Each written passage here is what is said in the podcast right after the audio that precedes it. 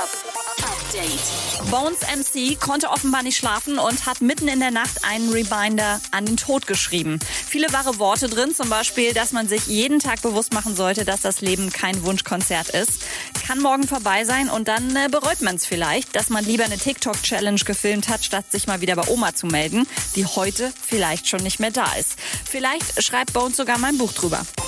Das Hurricane und Southside haben bekannt gegeben, dass für 2021 jetzt alle Headliner wieder am Start sind. Darunter Martin Garrix, Deichkind und die 21 Pilots. Außerdem sind Contra K, Nura und Juju am Start.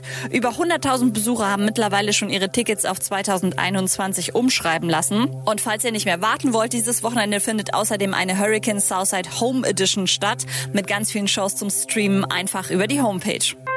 Und Cardi B hat sich piercen lassen und das war eine ziemlich große Nummer für sie. Hört mal selber.